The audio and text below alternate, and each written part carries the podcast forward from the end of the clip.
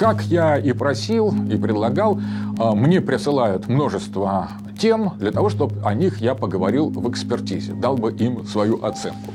Вот одна из тем, которая меня заинтересовала. А, женщина из э, Новороссии написала так, такую очень интересную и мне очень как бы трогательную, на мой взгляд, версию э, грехопадения. Она 10 э, раз оговаривает, что она не претендует, она не теолог, она не не, не, не считает это какой-то догмой, она просто выдумала как гипотезу с большим количеством извинений. Но эта гипотеза мне показалась очень интересной. Она говорит, вот смотрите, с моей точки зрения, в библейском рас рассказе мы не учитываем один момент, что когда Ева съела яблоко, запретного древа э, познания э, добра и зла, который ее подговорил, подбил дьявол в виде змея, Адам на самом... И она протянула это яблоко Адаму. Адам не стал жертвой недоразумения. Он не подписал свое проклятие изгнания из рая как бы по неосторожности, или просто от голода, или автоматически, как иногда, когда орешки там накладывают, мы их автоматически берем и едим, даже не думаем, хотим мы этот орешек или нет, когда ждем кого-то или что-то еще, или печеньки. А, то есть человек вроде не хочет, но поскольку они лежат перед собой, он раз думает, возьму-ка я печеньку.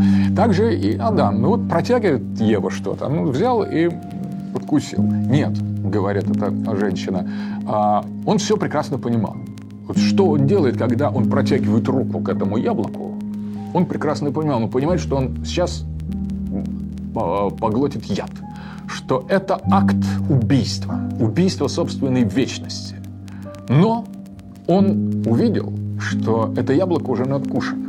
А надкушено не кем-то, а Евой, которая была частью его, женской частью, лучшей частью его. И тогда он делает сознательный выбор. Он берет и откусывает так же. Потому что он не мог оставить ее в, во времени, а самому остаться в вечности. Он не мог обречь Еву на страдания, а самому наслаждаться в райском саду. Он пошел за Евой в ад, как Орфей за Евредикой, совершенно сознательно и осознанно. Это совершенно никак не связано ни с, с иудаизмом, ни с христианством, потому что все мы, христиане, осуждаем этот поступок, считаем, что это было абсолютно неправильно. Но какая версия? на мой взгляд, в ней есть что-то, знаете, очень глубоко, не, не, не теологически, не религиозно, не догматически, а что-то очень философски достоверное в этой, в этой версии. Что вот Адам взял и съел яблоко, зная, что будет хуже. И зная, что он теряет, зная, что он отдал, и зная, что он лишился.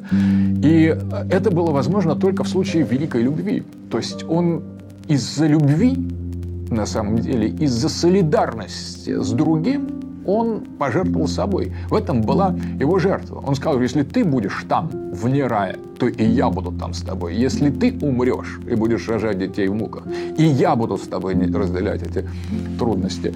Вот мне просто хотелось эм, э, рассказать эту историю, и мне кажется, что э, помимо и, кстати, вы знаете, вот у католиков есть такое, тоже догматически нами не признаваемое, есть такое понятие феликс кульпа, благословенные вина. А, они в а, а, даже вместе этот термин используют, имея в виду, что если бы Адам не согрешил, то Христос бы не пришел спасать людей в мир. Это э, Феликс Кульпа. Поэтому ты совершил грех, да, ты сделал совсем неправильно, но если бы ты его не сделал, и вы человечения бы не было. Это тоже, опять же, не православная теология. Я просто хочу обратить внимание, что вот этот ход мысли, он есть не только у женщины из Новороссии, которая осмысляет религию, а может быть, отношения между полами, но одновременно, или личную какую-то историю, но одновременно есть и в католической теологии, что само по себе, мне кажется, показательно. Так вот,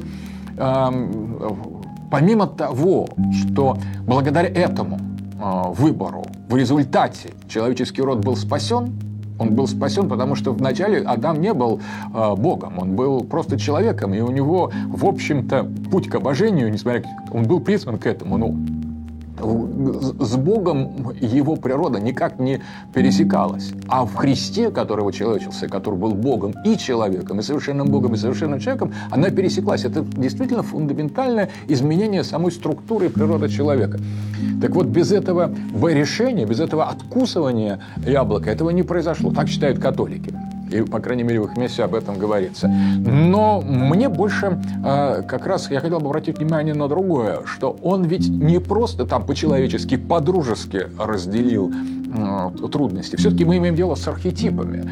Он, может быть, он в самом себе видел что-то, что может спасти Еву спасти Еву не от змея, а от самой себя, что он спустился вместе с ней во время, в, в грехопадение, в историю, в эту деградацию, в эти циклы деградации для того, чтобы на самом деле и подготовить спасение с христианской точки зрения, и вообще ее, ее спасти. Он, он пошел на это не просто потому, что его утянуло в бездну, по какой-то инерции. Он туда отправился осмысленно.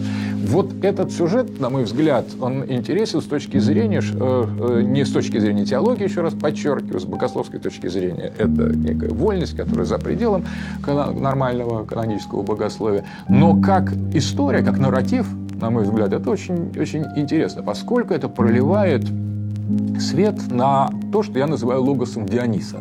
Логос Диониса – это не просто распад порядка в хаосе или некоторое нисхождение, такое как бы рассеивание, энтропия э, духа по множеству материальным предметам, как иногда у платоников это описывается. На самом деле Дионис – это совершенно другое. Это сознательный, создательный спуск мужского, э, вечного, героического начала в бездну для того, чтобы эту бездну трансформировать, для того, чтобы ее осветить своим собственным светом, своим собственным сердцем. Это добровольная жертва, которая предвосхищает э, жертву Христа. Ну, а, а, это такой за пределом классического, э, классического богословия сюжет, я думаю, не повредит а, постному настроению всех православных. Сейчас идет время э, Великого Поста. Может быть, это не самое, не самое лучшее время для мышления, размышления над подобными рода сюжетами. Но, с другой стороны, это, она, она в чем-то созвучна и самой идее поста, то есть спуститься в смерть, сознательно от, от, от, отречься от чего-то, двигаться по пути страданий и добровольных страданий и аскетики для того, чтобы воскреснуть, для того, чтобы помочь другим э, и отдать себя в жертву ради других. И вот в этом отношении, в этом, конечно, есть как-то отдаленное, опять же подчеркиваю, отдаленные отголоски или мотивы христианской этики. И уж, конечно, в этом есть явные созвучия с тем, что я называю логосом Диониса.